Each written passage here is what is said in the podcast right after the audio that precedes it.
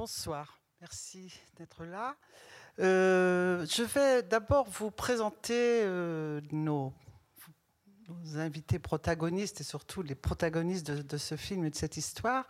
Présenter un peu plus précisément, euh, même s'ils se sont déjà présentés dans ce film, au risque d'une redite, mais enfin je souhaite quand même dire quelques petits mots les concernant. Tout d'abord, Matali, Matali Crassé, donc, qui est designer industriel, qui a été formée à l'ENSI Les Ateliers à Paris, donc l'école de design industriel.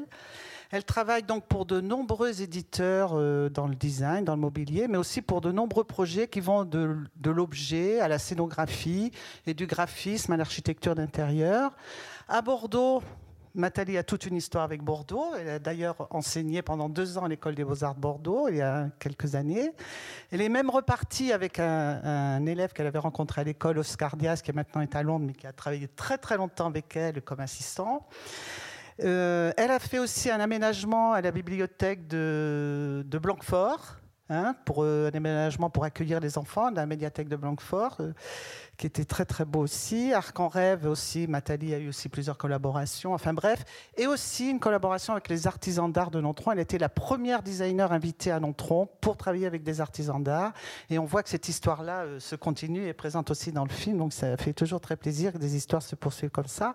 Et je dirais que Matali, pour avoir eu l'occasion assez souvent et de la rencontrer aussi, d'écrire à, son propos et de rencontrer ses projets plus précisément, j'ai toujours été frappée de sa capacité à créer des équipes de travail et à mobiliser ses commanditaires ou les destinataires. C'est toujours très exemplaire. Partout où elle passe, elle suscite un atelier, quand elle travaillait chez Thomson, elle a suscité le Team Tom. Les artisans d'art d'Anontron, je ne vous parle pas comment elle a réussi à réunir des personnes qui, pour la plupart, ne se connaissaient pas au départ, bien que vivant sur le même territoire.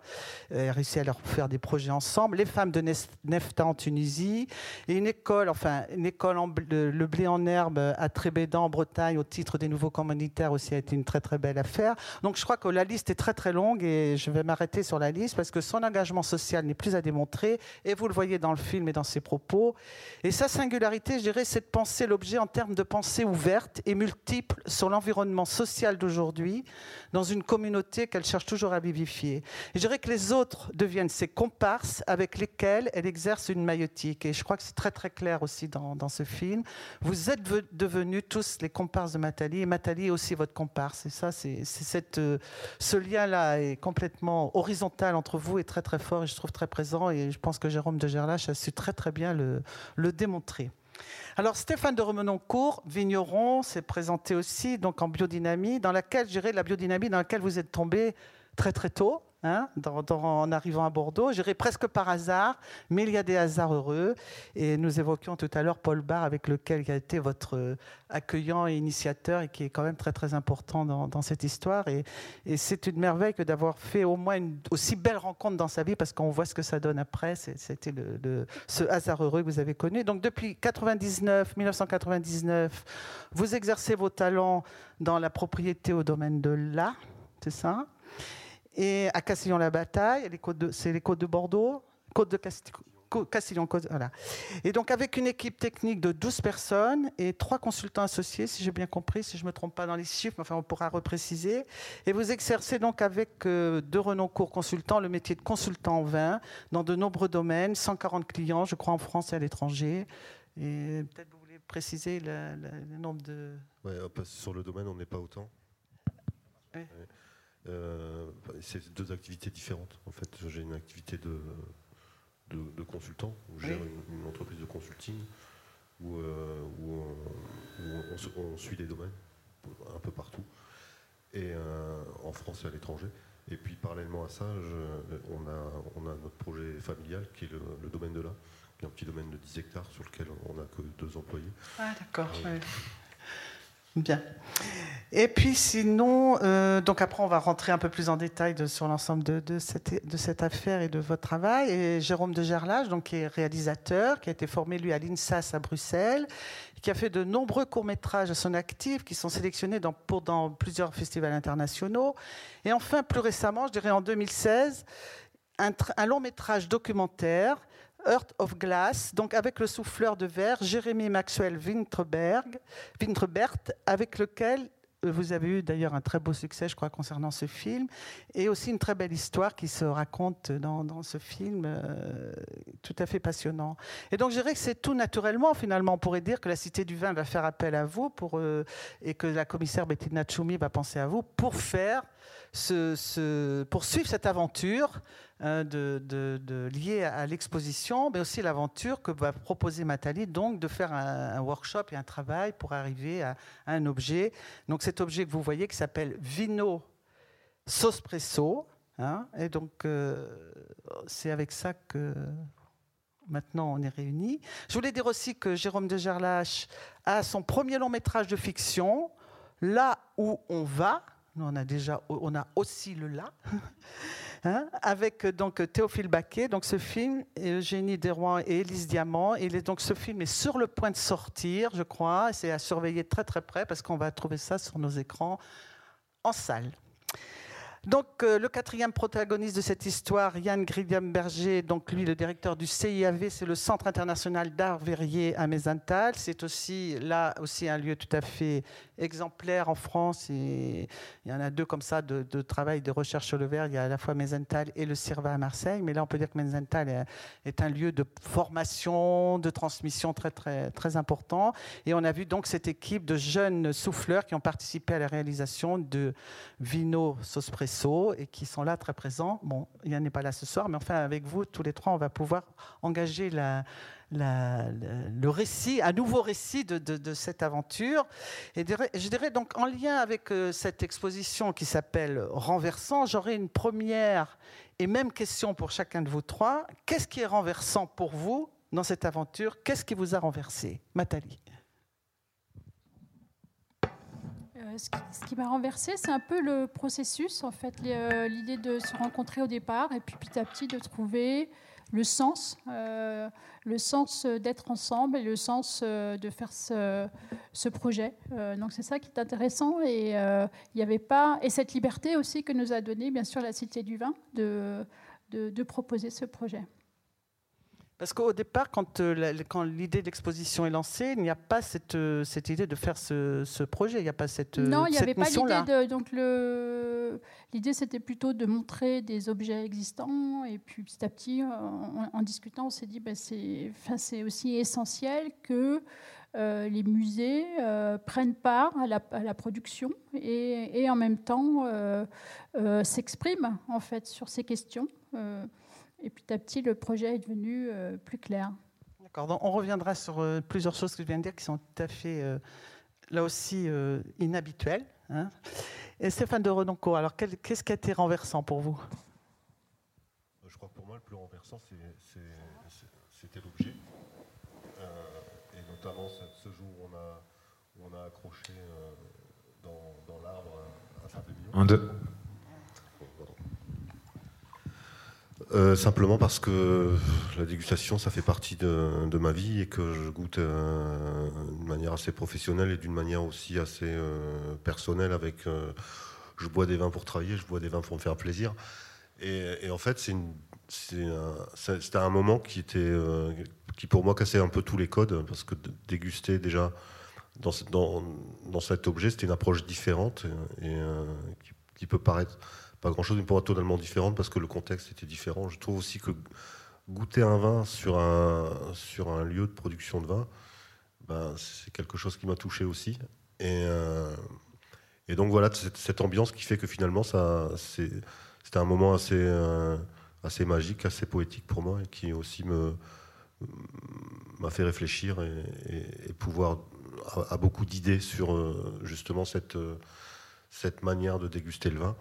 Et, surtout cette manière de, ça peut être une manière très ludique et très et très et très décodée pour euh, pour pouvoir transmettre aussi des choses sur la dégustation. Donc je pense qu'on va, nous on va faire beaucoup de choses avec ça. Euh, ce qui était renversant, c'était euh, moi, je pense que j'ai eu une place un peu privilégiée dans ce projet parce que j'étais le, le, seul électron à voyager d'un pôle à l'autre entre les différents participants avec mon camarade Pascal Boudet qui est ici ce soir et qui a d'ailleurs euh, composé la musique euh, des films et qui est vraiment, encore une fois, en, en, les regardant ce soir dans la salle, c'était vraiment super. ce, qui était, ce qui était renversant, c'est de voir à quel point le discours des, des, trois, sans échanger spécialement ou sans partager, trouvait des points de corrélation assez marquants. Et à quel point tout le monde participait à une forme de réflexion commune, d'interrogation sur sa pratique, de comment inscrire cette pratique à la fois dans la modernité, mais tout en respectant l'héritage qu'on reçoit tous dans notre, dans notre travail.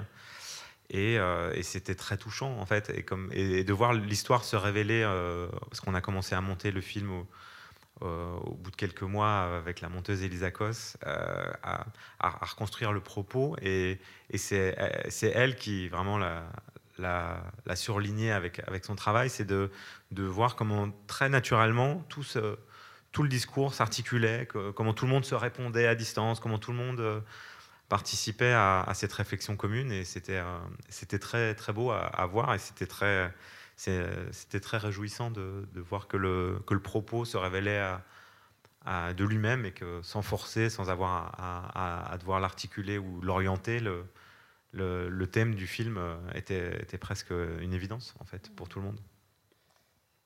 donc, euh, Nathalie, je voudrais revenir sur ce que tu disais. Tu disais que euh, au cours de, donc, de l'élaboration autour de l'exposition, parce que tu es invité d'abord en tant qu'expert pour pouvoir travailler à la préparation de l'exposition, te vient cette, euh, cette euh, évidence, d'une certaine manière, hein, cette nécessité de, produire quelque chose, que le lieu qui construit une exposition, qui montre tout un tas d'objets euh, tout à fait exceptionnels, assez, c'est pour certains très étonnant, pour d'autres un, peu connus, mais pas vraiment. Enfin, il y a toujours une, des formes d'exception dans ce type d'exposition.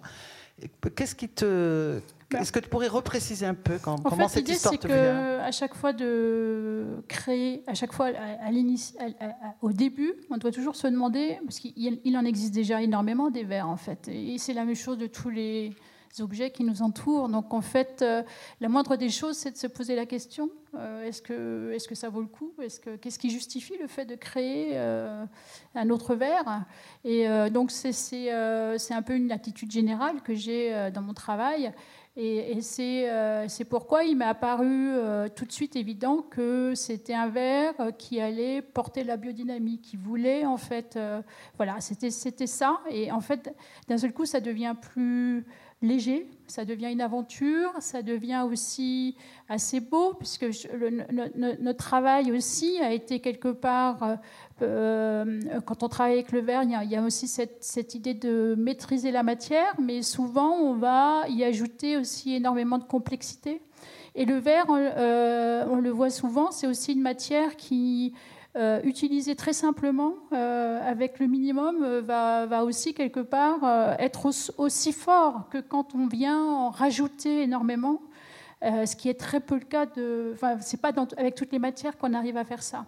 Et puisqu'il a déjà en lui la transparence, il a les reflets, il a après il va mettre en évidence bien le, le contenu. Donc en fait, c'est déjà une matière aussi qui, qui, peut aller dans cette direction, c'est-à-dire euh, retrouver quelque chose au plus proche euh, euh, des éléments qu'il qu'il propose et, des sensations. donc c'est assez évident en fait le fait de. Et, j'ai toujours questionné les codes en fait quand je fais un fauteuil. D'ailleurs, si là on a des accoudoirs, je me suis posé la question bien souvent de savoir si c'était nécessaires ces accoudoirs. Et en fait, en regardant l'histoire, les accoudoirs, ils sont nés de. Euh, il y avait une différence entre celui qui avait les accoudoirs et celui qui les avait pas.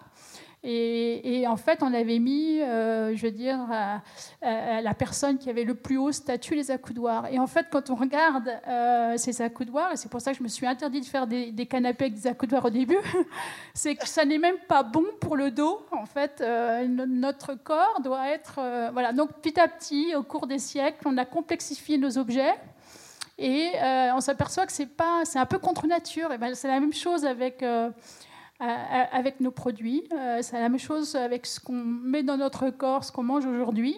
L'idée, c'est d'essayer de revenir à quelque chose de plus naturel et de plus proche euh, de, nos besoins, euh, on va dire, humains, mais nos besoins intrinsèques, pas avec toutes ces complexités, ces sophistications qui font qu'à un moment donné...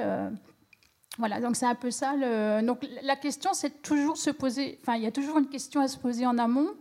Et moi, je ne fais pas des objets pour faire des belles formes. Ça n'a jamais été mon, voilà, la forme, elle va, elle va être belle, mais elle va être belle parce qu'elle suit un autre, elle, défend quelque chose, il va y avoir une intention derrière.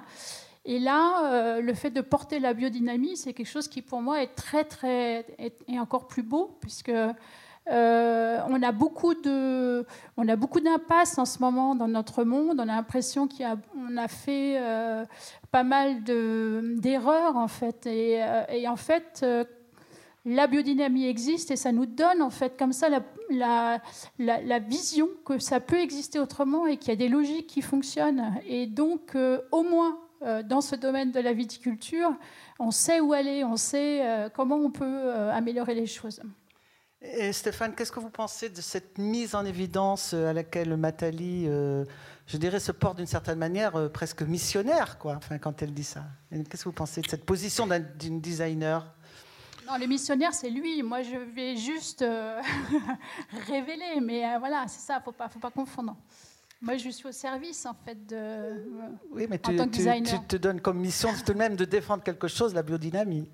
Oui, mais moi, je fais juste le petit pas de côté, mais la, chose, elle existe. Tu, vois, j'en sais la différence.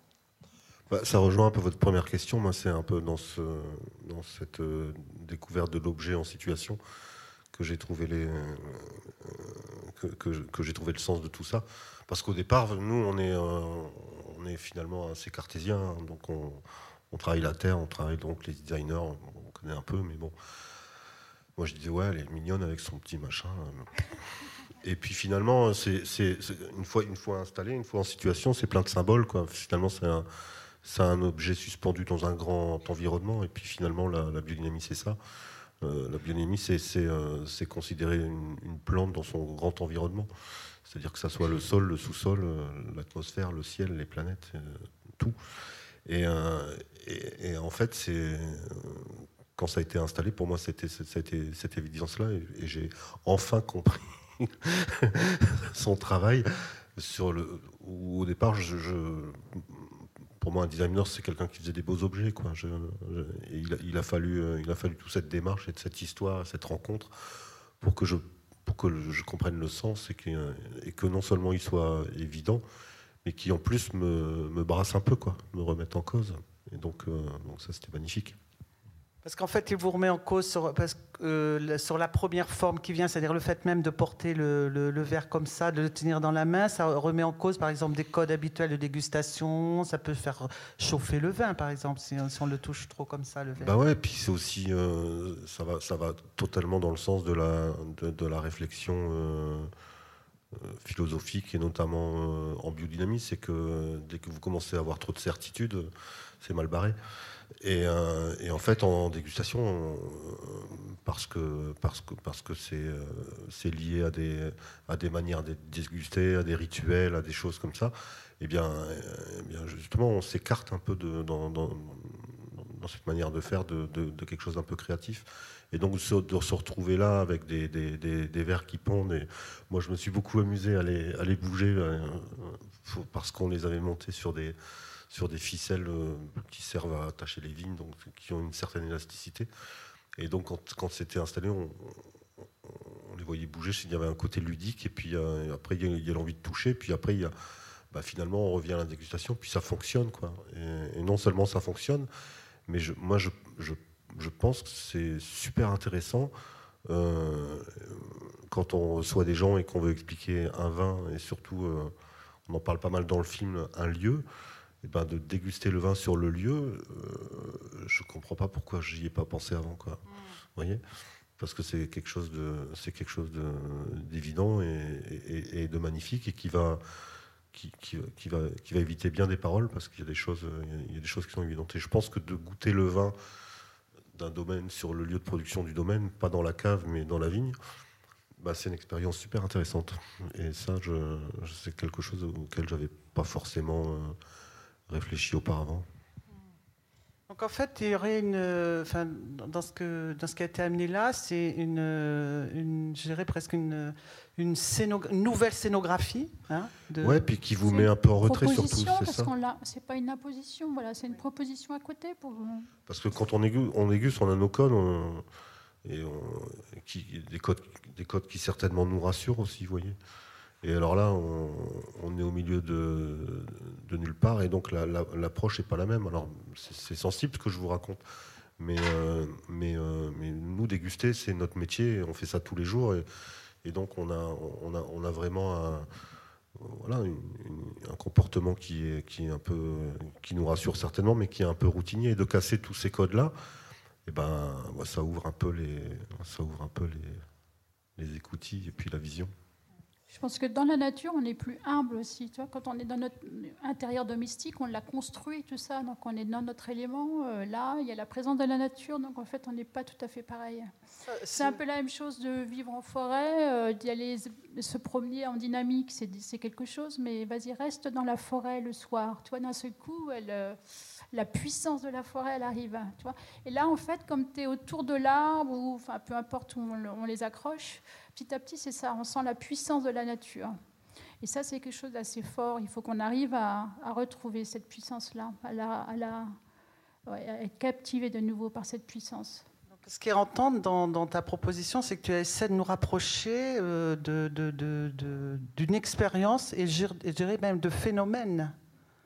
De phénomènes. Euh, c'est une relation, je pense que. Voilà, bon, je sais pas, on a tous des vies un peu particulières. Euh, on, arrive à oublier les choses essentielles, je pense, c'est ça aussi.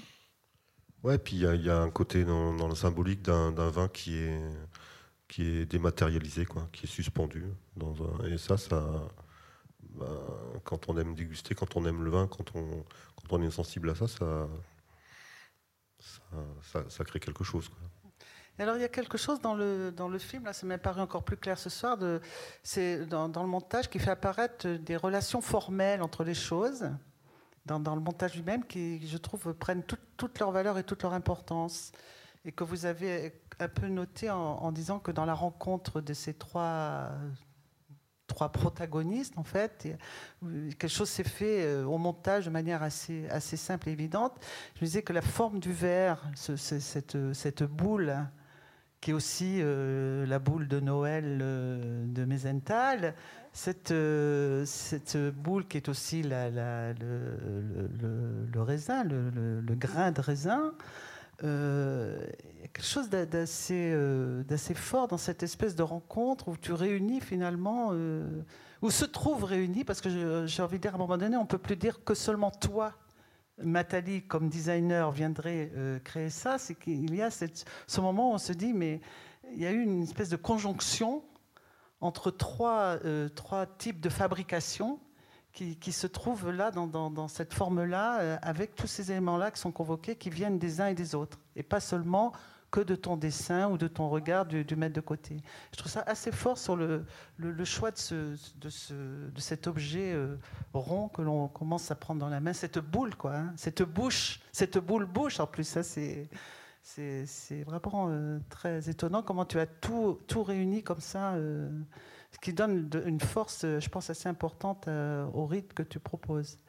Et alors, Jérôme, rencontrer euh, toutes ces personnes quand on a une grosse caméra, euh, qu'on a décidé de les suivre un peu comme si on faisait une filature. Euh, c'est pas trop compliqué de, se rendre, je dirais, discret, inaperçu par les personnes que, vous suivez comme ça pendant plusieurs jours, pendant et, sur un long temps. Enfin, ouais, en, fait, le, le projet s'est étalé sur quasiment une année. Donc euh, euh, c'était des rendez-vous euh, réguliers avec les uns et les autres. Mais ce qui est intéressant dans, l'approche que j'essaye de, mener dans, les films que je fais, c'est aussi étrange que ça puisse paraître, c'est de, disparaître en fait derrière le. J'ai la chance de, faire des rencontres de personnages inspirants qui du coup, du coup j'essaie de, partager le privilège que j'ai de, par les rencontres et les sujets que j'aborde dans mon travail, de, de, partager un petit peu de cette chance que j'ai de, de m'insérer dans le quotidien de, gens qui, dont le travail me fascine. Et là, c'était euh, vraiment de, belles rencontres. Euh, et donc, euh, le, le, but des films, c'est d'essayer de, partager ce, petit moment de chance, cette petite fenêtre que j'ai dans de, croiser le parcours de Stéphane et de Matali le temps d'une année et de Yann, que je connaissais déjà d'un autre projet. Et c'est de, de, ouais, de, c'est mon enthousiasme à, les, à, les, à, les, rencontrer et, de, aussi étonnant parce que je suis plutôt quelqu'un de bavard dans la vie et de très euh, volubile et de très présent, mais dans le cadre des tournages, j'essaye vraiment de m'effacer par rapport aux propos et de, de, me fondre dans le paysage et de me fondre dans, la, dans ce à quoi j'assiste pour essayer de le retranscrire avec le plus de sensibilité et le, le moins d'empreinte. Alors, je pense que là où je retrouve de l'empreinte, c'est euh, au montage et à la manière dont j'articule les films et dont c'est un peu. Euh, ça peut être vu comme maniéré. Enfin, il y a, y, y, y a, un formalisme qui, se travaille en, post-production, mais au moment du tournage, j'essaye de plutôt vraiment le, de me glisser dans, le, dans ce qui est en train de se produire ou d'avoir que le ton de la conversation soit plutôt celui d'un intime que celui d'un instigateur ou d'un. J'essaie de ne pas être trop présent. Euh, en tout cas, c'est sûr au montage, je m'efface complètement.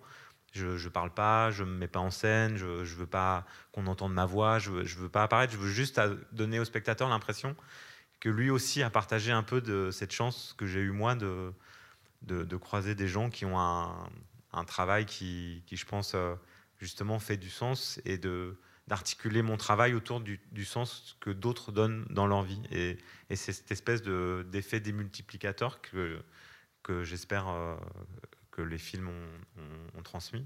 Bah, il me semble que dans, dans votre manière de filmer, hein, et d'ailleurs pas seulement dans ce film-là, mais si on regarde euh, Heart of Glass, on, se retrouve confronté à ça, vous avez une approche aussi par le milieu qui est assez forte. Et je me disais que c'était une rencontre assez intéressante de la part de, d'avoir euh, ce réalisateur qui s'intéresse à la notion de milieu à l'intérieur même de sa manière de filmer. C'est-à-dire dans le montage, il y a, souvent on a d'abord à faire, même si on entend la voix de quelqu'un, même si quelque chose se passe, on va avoir avoir, euh, par exemple, des plans qui vous racontent euh, où c'est, ou ce que l'on voit, ou ce que la personne est susceptible de voir. Et donc on, rentre comme ça dans un milieu avant de, rentrer, euh, de, se rapprocher réellement de, soit de la personne qui parle, soit de l'objet qui est là. Et, il me semblait, je me suis dit, tiens, il y a une, conjonction là aussi euh, entre le réalisateur et, Stéphane de Renoncourt et, et Nathalie Crassier. Il y a aussi une conjonction sur cette manière de, penser, de, se glisser dans quelque chose et, de, regarder ce qui se passe avant d'agir. En fait, c'est bien que tu utilises ce terme milieu, parce que jusqu'alors, euh, on se pose beaucoup de questions. Enfin, je ne sais pas si vous posez beaucoup de questions. Moi, je me pose beaucoup de questions en ce moment avec toutes les nouvelles qui arrivent, un peu euh, effrayantes.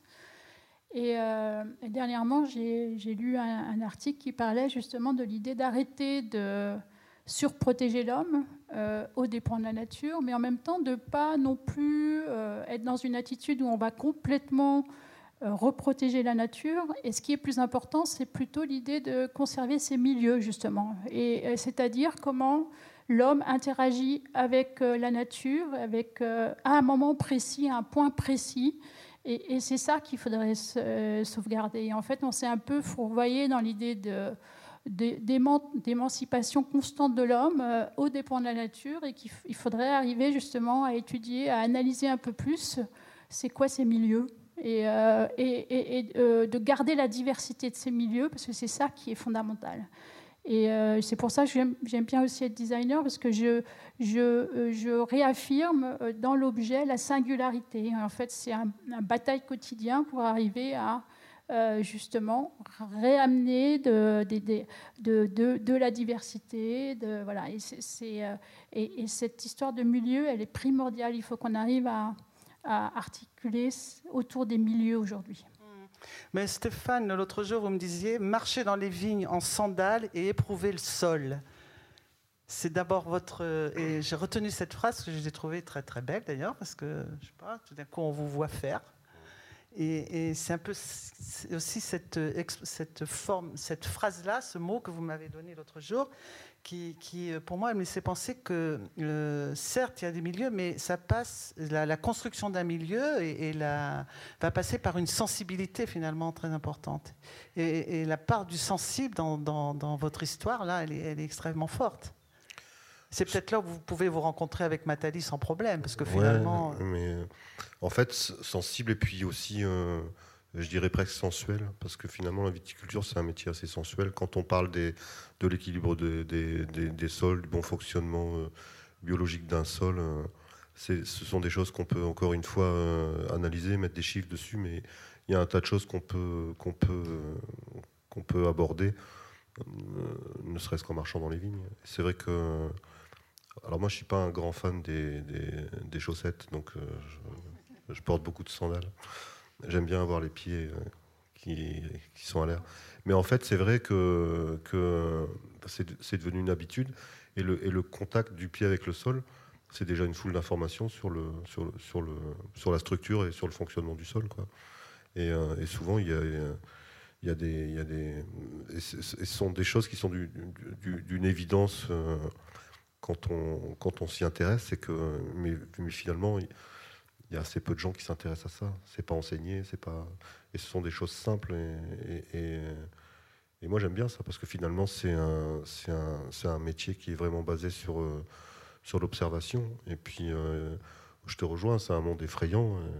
Et, d'avoir un, petit lopin où on peut avoir l'impression de, bah, de, créer son petit monde euh, équilibré, s'y sentir bien. Bah, pour moi, c'est une, définition de la liberté. Même si c'est parfois compliqué et qu'on a aussi des, des codes, c'est une entreprise, il faut que ça fonctionne, il faut que ça marche et, on ne peut pas tout perdre, donc euh, il faut se battre beaucoup. Mais, euh, mais, en, fait, c'est ça qui est intéressant, c'est qu'à partir du moment où on, se sépare des, des, d'outils qui sont, sont certes efficaces, mais un peu mais un peu violent, puisqu'aujourd'hui, quand même, on, a, on a 80, 95% du vignoble qui, euh, qui vit sous perfusion. Et, euh, peut-être 80% des projets euh, viticoles qui sont des projets industriels. Je pense que c'est quand même intéressant de pouvoir, de pouvoir évoluer dans un monde très, très, très moderne qui va très vite, avec, avec un, un beau regard sur le, sur le bon sens passé et une belle adaptation à, des, à, pouvoir perpétuer ces, ces méthodes et, les améliorer. Donc quand vous dites ça ne s'enseigne pas, mais est-ce que ça se transmet? Bien sûr, bien sûr, heureusement. Et comment? Eh ben, Moi, je n'ai rien inventé. Hein. Ce que je sais, on me l'a transmis. Et puis après, j'ai essayé de le, de, le développer parce que c'était une passion. Et puis j'ai essayé aussi de le transmettre. J'ai essayé de le transmettre à travers des, à travers des gens plus jeunes que moi qui s'intéressaient à ce métier, qui avaient euh, soit une formation classique et donc un, un, regard un peu, un, peu, un peu spécialisé. Et en fait, euh, le métier du vin, c'est tout, tout, tout ce qu'on veut, sauf la spécialisation. Et donc c'est vrai que, et notamment dans, l'entreprise de conseil, de trouver des gens qui pouvaient arriver avec, avec cette sensibilité, ce regard un peu global, bah, c'était vachement compliqué. Hein des, gens spécialisés en œnologie, des gens spécialisés dans la viticulture ou, même dans les sols, des ingénieurs agro. Mais, euh, mais pouvoir, euh, pouvoir avoir un avis euh, un, peu, un peu global sur tout ça, ben, c'est du temps. Quoi. Et en fait, malheureusement, l'apprentissage, il se fait beaucoup de, manière théorique et pas beaucoup de manière, je, dirais presque encore une fois, sensuelle. Et, tout ça, ça s'apprend. Je veux dire, souvent, je suis arrivé, on, arrive chez des, chez des gens pour, euh, qui, nous demandent de, conseiller leur vignoble. On se, balade, on se balade dans leur vigne. Moi, j'ai les sandales et j'ai mal aux chevilles. Et je leur ai dit, écoutez, on, marche sur du béton. Et puis, euh, je, ne manque jamais de leur dire parce qu'après, on va mettre, on va mettre des, choses en place. On va, mettre des soins en place, des soins biologiques. On va, choisir tel type de plantes pour décompacter les sols. On va tel type de compost pour relancer l'activité biologique. Euh, euh, et, sur des sols qui sont souvent en très mauvais état, qu'on pourrait juger pratiquement, morts. Euh, on se rend compte que les sols ne sont pas du tout rancuniers. Et au bout de deux ans, ben, c'est reparti. Et, souvent, on a l'occasion de refaire ce tour avec, les, avec les clients, qui, souvent deviennent des amis d'ailleurs, parce qu'on a une relation quand même très très intime quand il s'agit de leur vignoble parce que finalement ils sont passionnés, ils savent pas, mais ils sont passionnés. Et quand vous remarchez deux ans après, après deux ans de travaux, euh, au lieu de marcher sur, sur une plaque de béton comme c'était le cas au début, vous marchez sur une moquette. Il y a quelque chose d'agréable. Et, ça, ça, ce sont des choses qui peuvent palper, qui peuvent ressentir. on peut savoir à peu près la quantité d'argile qu'il y a dans, un, dans une terre, rien qu'en la touchant. Il n'y a pas besoin forcément d'une analyse. Et tout ça, ce sont des, choses, des trucs en fait, des petits trucs de qu'autrefois on, devait, on devait utiliser et savoir et qui se sont un petit peu perdus parce que parce que parce que c'est un peu le problème. ce qui est intéressant dans, dans, dans, dans, les méthodes biologiques et notamment dans la méthode biodynamique, c'est que on va amener une dimension spirituelle face à une, méthode scientifique qui, en est complètement dénuée et qui est, qui complètement, je dirais pas complètement athée et, même s'il y a des bonnes choses, hein, je ne fais pas un procès, hein. mais en tout cas moi c'est quelque chose qui ne me correspond pas. Moi j'aime bien entrevoir le vin euh, pas comme un process industriel, mais comme un métier d'expression, comme un artisanat. euh, bah, vous arrivez sur une, question que je, trouve assez essentielle, dans l'ensemble du propos, c'est euh, la, espèce de presque d'idéalisation, je dirais, de l'artisanat qu'on peut ressentir par moments. Et j'avais, euh, je souhaitais vous poser à tous les trois une question, de la même manière que j'ai ouvert en vous posant la même question. C'était comment est-ce que vous voyez actuellement votre place ou ce qui se produit dans le champ du design? Là, directement, vous venez l'aborder aussi dans le champ de, viticole et dans le champ du cinéma, la question de l'industrie actuellement. C'est-à-dire quelles sont, les, quelles sont les nouvelles portes possibles? Parce que finalement, l'industrie ou les recherches scientifiques aussi, souvent associées à l'industrie, euh, pas seulement, mais en partie, ont apporté des transformations, euh, de, je dire, au cours du XXe siècle, qui ont été très très fortes, certaines qu'on a vues en termes de progrès. Et qu'est-ce que vous faites de tout ça maintenant, avec ce regard euh, que vous nous apportez aujourd'hui, avec un fond critique malgré tout, qui est très présent et auquel on a envie de faire attention parce que ça, ça dit vraiment quelque chose sur comment on peut être dans le monde. Hein, c'est là-dessus que vous insistez. Comment est-ce qu'on peut continuer à vivre dans ce monde-là et qu'est-ce qu'on va fabriquer comme monde Et donc, je voulais donc savoir pour chacun d'entre vous, dans, dans, vos différents champs d'activité, comment est-ce que vous voyez cette question-là maintenant pour par rapport à l'industrie? En, pensant hmm. juste, Nathalie, pour te rajouter, en pensant à Brandy qui disait tout est industriel maintenant. Non, alors moi j'ai toujours fait ce pas de côté, je l'ai déjà expliqué, et, euh, et aujourd'hui mon métier s'oriente autour de l'idée de trouver une nouvelle logique, parce que c'est euh, c'est un peu ça qui, euh, qui va permettre en fait. Alors, après, en fonction des interlocuteurs avec qui je, travaille, ça va, ça va justement, le curseur, on va pouvoir le pousser plus ou moins loin, mais en tout cas, euh, maintenant, je, je, souhaite que tous les projets que je mène, euh, au-delà de l'idée de faire un, pas de côté, il y a aussi cette notion de, de, changer de logique, mais aussi, euh, bien sûr, de réfléchir, enfin de remettre en question aussi la façon de faire les choses et la façon de travailler ensemble. Parce qu'on parle simplement de on parle souvent aussi des résultats, mais aussi euh, euh, il y a aussi cette idée de comment on est ensemble et comment on travaille ensemble. Et, alors moi, j'ai aussi, euh, bien sûr, j'ai la capacité de travailler sur des projets qui sont souvent avec des commanditaires engagés, des gens, voilà, mais, mais comme je disais à un moment donné dans le, dans le film, je pense qu'on a tous la capacité euh, de faire évoluer les choses. Et c'est pas que les créatifs, et d'ailleurs la créativité n'est pas réservée qu'aux créatifs, c'est tout le monde dans son métier. Si on, si on, a tous ce devoir, en quelque sorte, aujourd'hui, de porter ces changements. Euh, ça veut dire qu'on doit le faire de main de façon différente. On sait qu'en France, on n'aime pas les dogmes, on n'aime pas euh, être dicté sur les choses, mais en se mettant justement à deux ou trois, en réfléchissant bien, on arrive à trouver des solutions qui font sens c'est vraiment euh, comme ça que je, j'envisage les choses. Et c'est pour ça qu'aujourd'hui, ça va se passer plutôt à des petites échelles, mais qu'après, j'ai bien euh, l'espoir que ces petits changements à petite échelle vont entraîner des changements à plus grande échelle. Je ne sais pas si sera, ça sera suffisamment rapide, mais en tout cas, euh, il y a déjà cet espoir de changer à petite échelle. Euh, et, donc en formant ce que, j'appelle un peu des communautés qui, se retrouvent autour de valeurs et qui vont voilà, faire avancer les choses, euh, euh, qui ont envie de, de, gens qui ont envie de prendre part. Et je pense qu'aujourd'hui, prendre part, c'est très important. on doit, voilà, on n'a plus le choix. Il faut prendre part.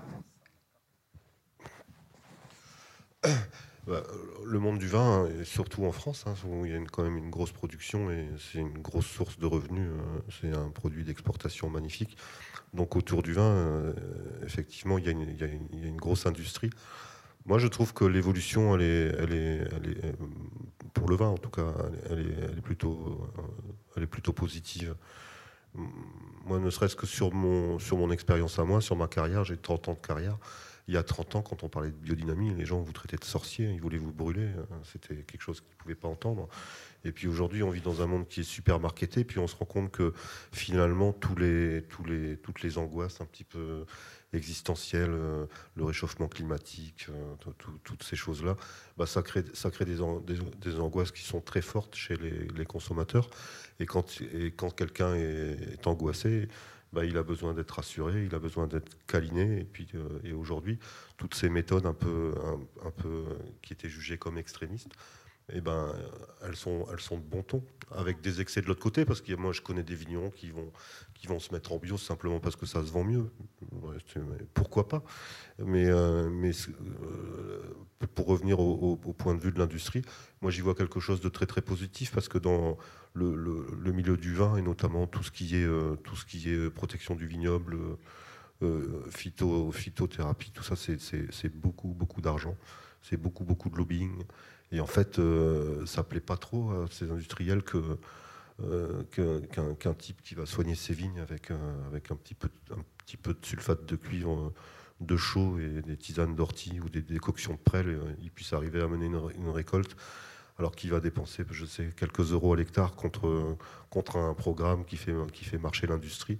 Mais à partir du moment où, il y a cette prise de conscience et où le, où le consommateur, finalement, c'est, où la demande vient du consommateur, ben à mon avis, ça va forcément euh, pousser ces industries à diriger leur recherche vers des méthodes plus naturelles et plus, plus biologiques, c'est ça? Et en fait, le, truc, c'est que finalement, euh, on vit dans une, époque très très marketée, puis on se rend compte, euh, et moi c'est pour ça que j'aime bien mon métier, parce que ça me permet de prendre du recul là-dessus, que, bah, les, gens sont pris pour des moutons, quoi. ils, bouffent ce qu'on leur donne, et à partir du moment où, il y a cette angoisse existentielle qui, euh, grandit, et ben ça les remet en cause, et puis de temps en temps ils, osent s'exprimer, dire bah non, ça on n'en veut plus, euh, on veut nous aussi des choses qui, soient, qui soient plus cohérentes. Et donc, donc donc je trouve que c'est peut-être créé par l'urgence, mais je pense que l'évolution de, la viticulture, elle peut être que, peut être que meilleure, puisque finalement maintenant, quand on a le vin, c'est, je vous disais tout à l'heure, le vin, c'est pas une boisson, c'est autre chose. Si on, a soif, on boit pas du vin, on boit de l'eau. On va chercher autre chose avec le vin. Et cette autre chose qui est un petit peu, un petit peu fantasmée parce qu'elle repose sur, des valeurs magnifiques qui sont à la fois mystérieuses, naturelles. Euh, euh, où le temps a beaucoup de choses fragile aussi, mais, mais, mais, mais c'est pas, pas, pas dans un domaine très palpable. Donc ce domaine qui est un petit peu euh, magnifié dans l'esprit du dégustateur, du consommateur, ça me paraît normal avec l'évolution du temps qu'il aille chercher quelque chose qui lui paraisse de plus en plus épuré, de plus en plus naturel. Jérôme? Par rapport à l'industrie, moi, je pense que, bah, comme euh, Nathalie et Stéphane, qui ont plus d'expérience que moi et qui ont fait plus de choses que moi aujourd'hui, mais je, euh, je pense comme eux qu'en fait, euh, on ne pourra changer les choses qu'en évitant de s'exclure et en étant à l'intérieur.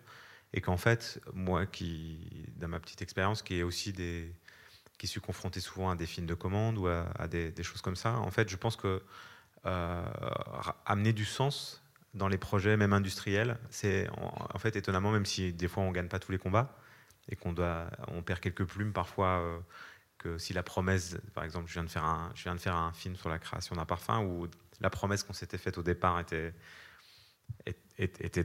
d'un certain ordre et, ce qu'on est arrivé à faire à l'arrivée était peut-être un peu moins ambitieux, mais que néanmoins on est parvenu à, mettre du sens et que, dans les films et dans les par exemple, enfin, en ce moment, le cinéma est très questionné par le modèle Netflix.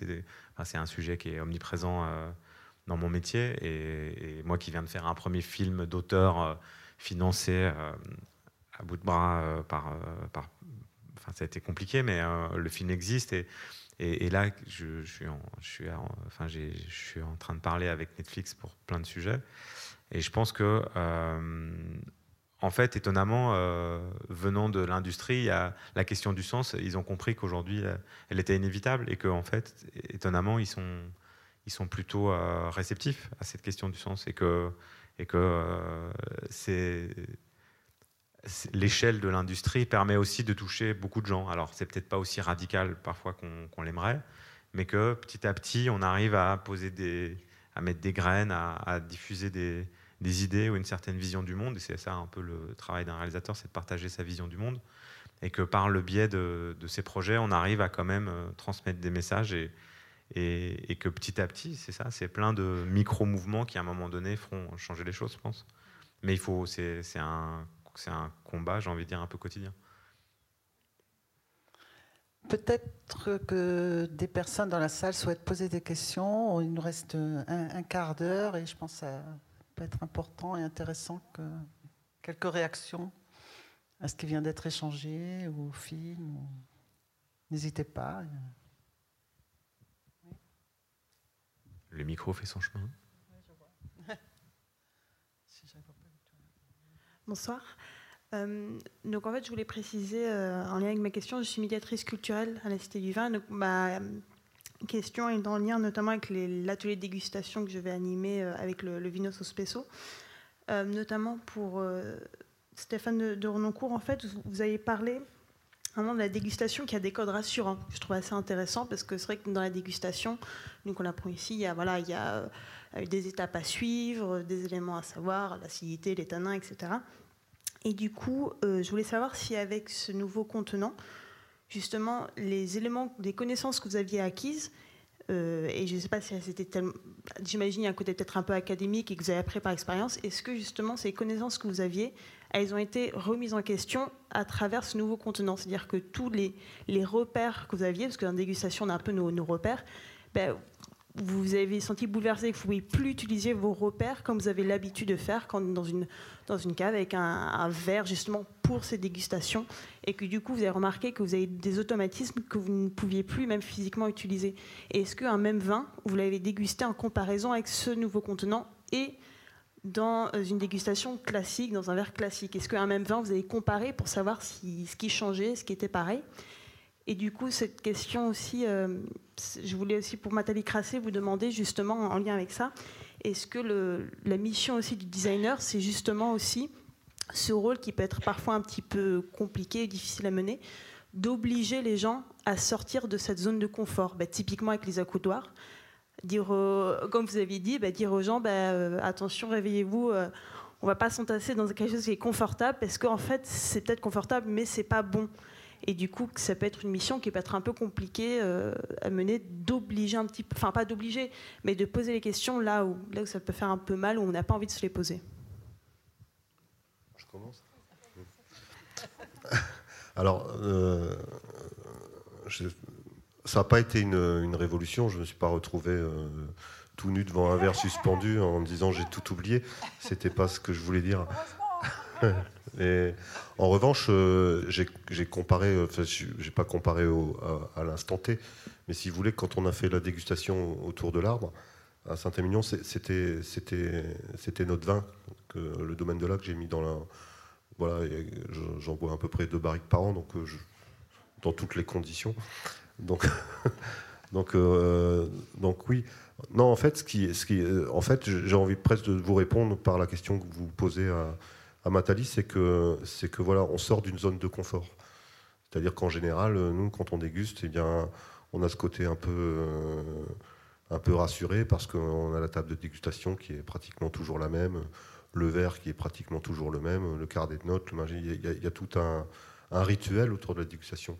Et là, vous perdez ce rituel. Et c'est pas que ça m'est ça ça m'est perdu, et, mais par contre, ça, ça, ça vous ouvre d'autres champs. Euh, c'est ça qui m'a plutôt intéressé.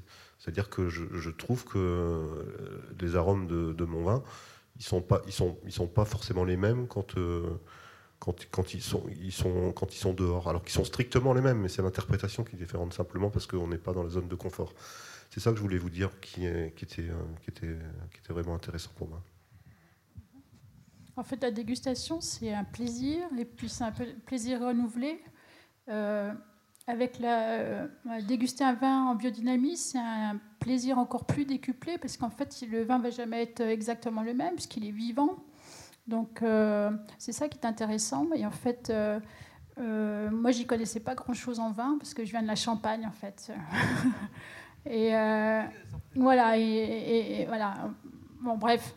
Donc, je me suis mis euh, très tardivement à goûter le vin, donc je me sentais un peu exclue de ce monde parce que j'avais pas les bonnes terminologies, parce que je savais pas justement comment goûter ce vin, et parce que j'avais pas eu ces moments répétés qui font qu'à un moment donné, on a un repère, on, voilà, on se sent à l'aise avec euh, toutes ces terminologies, etc. Et en fait, euh, j'ai commencé à boire du vin en biodynamie parce que je pensais que c'était justement euh, l'équivalent de l'idée d'être curieux sur les choses, à prendre euh, et à, essayer de ne euh, pas me référer à quelque chose que je connaissais déjà, mais plutôt être ouvert sur les choses, ouvert à l'expérience à chaque fois que je déguste. Et, et, d'un seul coup, ce monde du vin s'est ouvert pour moi, c'est-à-dire que j'ai pas besoin de, je peux formuler comme je veux, j'ai pas besoin de, suivre les codes. Euh, pour m'exprimer lors d'une dégustation. Euh, et, ça devient aussi une vraie aventure quand on ouvre une, bouteille. Euh, et, voilà. Et, donc, c'est parti d'une expérience personnelle, mais je pense que beaucoup peuvent avoir cette expérience. Et, je voudrais juste remercier en fait euh, la personne qui m'a ouvert les yeux et, regardé, a, goûté en fait le vin en biodynamie. Il s'agit d'un ami Ivo, mais aussi euh, d'une personne qui a été importante pour moi, qui, euh, qui était un éditeur engagé, parce qu'il y a un peu que des gens engagés. il s'appelle Jean-Paul Rocher, il est disparu et il, en fait, il a, il a publié, en fait, il a réédité les écrits de Jules Chauvet et, euh, euh, qui a été vraiment quelqu'un de très important justement pour la dégustation. Et euh, il a fait aussi un guide qui s'appelle Red, justement, qui, qui, donnait justement les, en fait, qui, donnait la liste des vins en, biodynamie et expliquait aussi vraiment ce que, ce, que, ce que ces vins apportaient de, de différent. Voilà, ça, c'est des choses qui existent depuis les années 1950, hein, c'est pas, pas nouveau.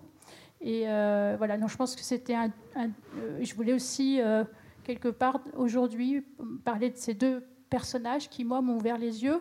Je pense que, voilà, je suis peut-être. je suis très heureuse qu'on m'ait ouvert les yeux. Et l'idée, c'est ça, c'est peut-être quelquefois trouver des occasions pour, pour ouvrir les yeux de nouveau. Notre question?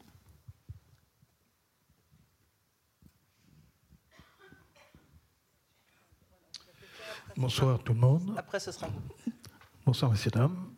Donc, euh, je vais vous poser une petite question qui est, qui est, pour le consommateur très important.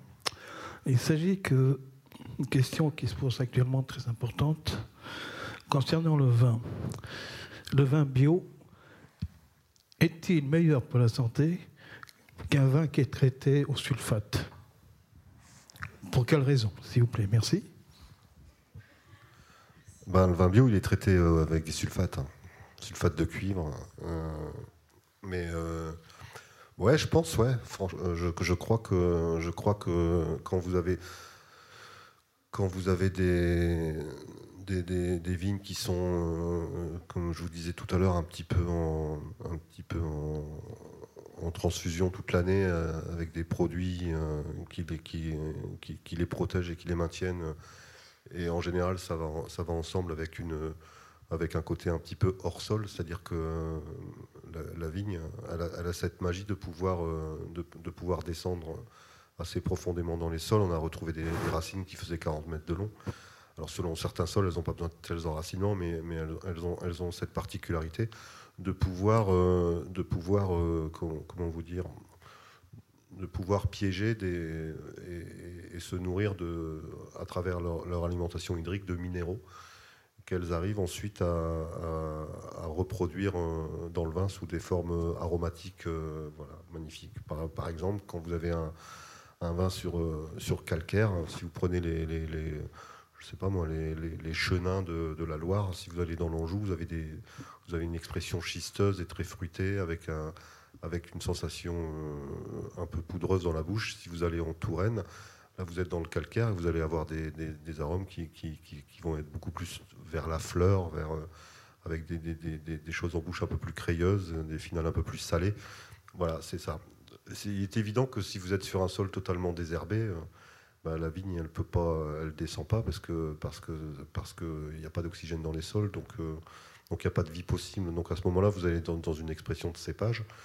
Et en plus, je suis pas certain que tous ces désherbants et toutes ces, toutes ces molécules qu'on retrouve hein, dans les vins, de, parfois euh, avec des, des, petites quantités, des traces, mais parfois aussi, euh, on s'en rend compte de plus en plus, euh, dans des grandes quantités.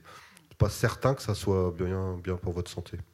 Les, sulfates, euh, comme vous disiez, euh, par exemple le sulfate de, cuivre qui est mélangé avec de la chaux, c'est la traditionnelle bouillie bordelaise. Ce sont des produits, ce qu'on appelle des produits de contact. C'est-à-dire qu'en fait, ils sont posés sur la, feuille et quand l'humidité arrive, ils vont s'activer et ensuite ils vont être lessivés. C'est-à-dire qu'il n'y a, pas de, pénétration dans, la plante, il n'y a pas de pénétration dans la sève. C'est juste, une, protection de contact qu'il faut aussi raisonner en termes de, dose, de dosage, parce que comme je vous disais, le cuivre, c'est quand même un métal, et donc on le retrouve après dans les, sols. Donc il faut des, sols qui fonctionnent bien et des doses qui soient maîtrisées de manière à ce que les sols puissent les digérer. Euh, et, en, bio, c'est tout à fait possible. Mais euh, ouais, je crois quand même que, que ça soit sur le vin ou sur l'alimentation, je pense que les produits bio sont un peu meilleurs pour la santé que les autres. Et d'ailleurs, c'est un peu leur raison d'être.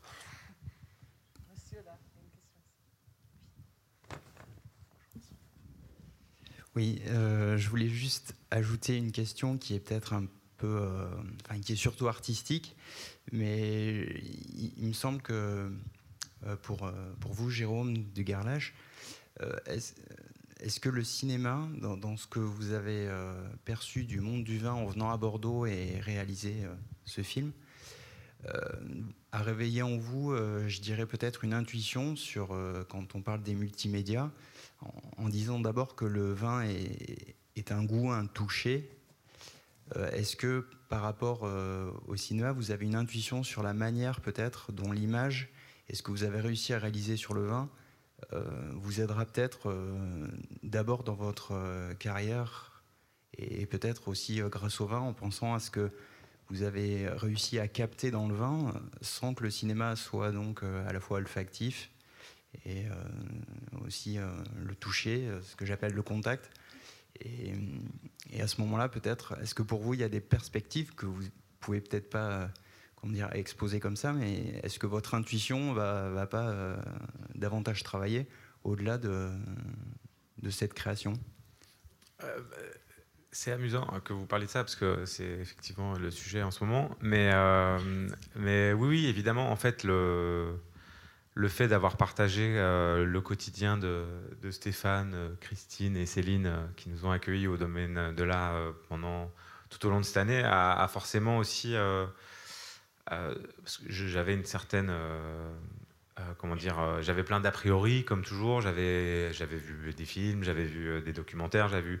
Mais le fait d'être au plus proche comme ça dans l'intimité de, gens qui, font ce métier jour après jour euh, ça a forcément aussi, euh, et qui se posent des questions aussi sur leur pratique, ça forcément, euh, ça donne envie d'aller, parce que c'est, en fait, en, revoyant le, film ce soir, je me suis rendu compte à quel point c'était un peu frustrant, parce que c'est, court, 25 minutes, et ça donne envie de, oui, ça m'a donné envie d'aller plus en profondeur et de tisser surtout, parce que au-delà de la, personne du, vigneron, il y a c'était, euh, ça, va dans le sens de, la question du territoire. Il y a tout un écosystème, il y a plein d'enjeux, il y a plein d'acteurs, il y a plein de, personnages différents qui forcément se prêtent euh, à merveille à, créer des intrigues, à créer de la tension. Euh, il y a du drame. Les éléments sont déchaînés, il faut se dépêcher. Par contre, il y a un truc qui m'a un peu déçu, c'est de, je pensais que les vendanges étaient un truc très très actif et très stressant. Et en fait, c'est des gens qui se lèvent tôt à 5 heures du mat et qui sont fatigués et c'est assez lent. Et je pensais que ça allait être un truc un peu exaltant avec tout le monde qui court dans tous les sens. En fait, pas du tout. Alors pas du tout, pas du tout. C'est vraiment euh, tout le contraire. C'est, euh, il faut plutôt euh, ménager l'effort parce que les journées sont longues et que les périodes de vendange, comme les, les gens qui vendangent vont de domaine en domaine, enfin les mecs, ça, ça, dure quand même quelques semaines, donc donc ils y vont tranquillou bilou. Et moi je pensais que ça allait être un peu plus comme un tournage, quoi. Ouais. Hein ouais. Et donc en fait, donc j'ai essayé de recréer artificiellement un peu de tension dans le montage du quatrième épisode parce que j'avais quand même ça en fantasme, et donc je suis quand même allé au bout de cette idée-là, même si même si c'est pas la réalité. Mais euh, ouais, ouais, non, mais le, vin, c'est passionnant. Et surtout, le, enfin, c'est des. De nouveau, c'est des gens pas. C'est, c'est des gens amoureux de ce qu'ils font. Et c'est, euh, là où c'est inspirant et c'est là où, où ça fait des bonnes histoires. C'est parce que c'est des, voilà, c'est des gens qui vivent leur passion au quotidien avec ce que ça a de haut et de bas. Et, et ça fait forcément euh, des bonnes histoires, je pense. D'autres questions Une dernière peut-être? Une dernière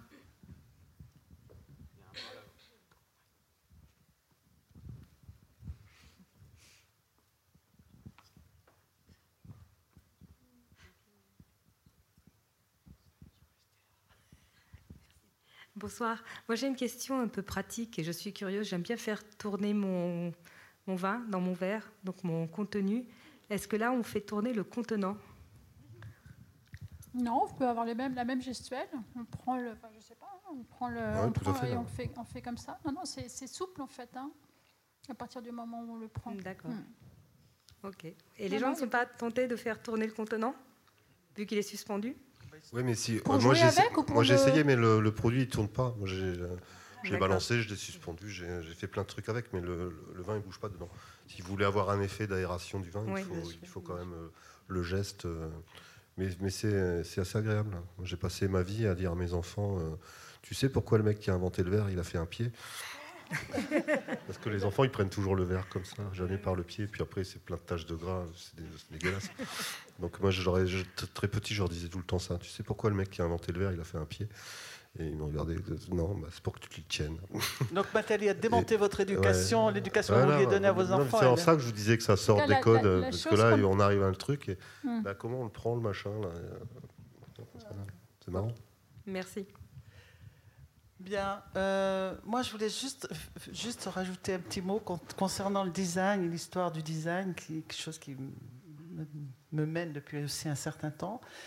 Euh, je, pense que ce projet est très très passionnant par rapport à ce qui s'est passé dans l'histoire du design, parce que depuis, depuis que le design existe en tant que design et champ de réflexion, on a toujours eu des designers qui ont pensé, qui ont réfléchi à la question de l'environnement et de ce qu'ils produisaient, mais depuis le 19e siècle. Hein, et donc, je, je, trouve ça très important ce que vous avez fait, parce que vous continuez à nous raconter une histoire sur ces questions-là, c'est-à-dire où le designer apparaît, enfin, grâce à Matali en l'occurrence, vraiment continue à être préoccupé de ce qu'il est en train de produire et de l'engagement, et qu'est-ce que ça engage pour les autres. Et je trouve que cette histoire-là est très très belle parce qu'elle joue comme une. Euh, c'est presque une métaphore de, du travail du design depuis euh, plus d'un siècle. donc moi je voulais vous remercier là-dessus parce que c'est vraiment très très généreux sur ça. Et merci à vous de.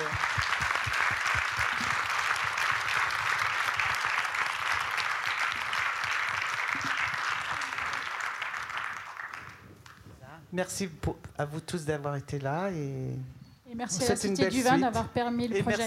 voilà, oui, c'est vrai que si on peut remercier la Cité du Vin pour tout ce projet euh, tout à fait formidable.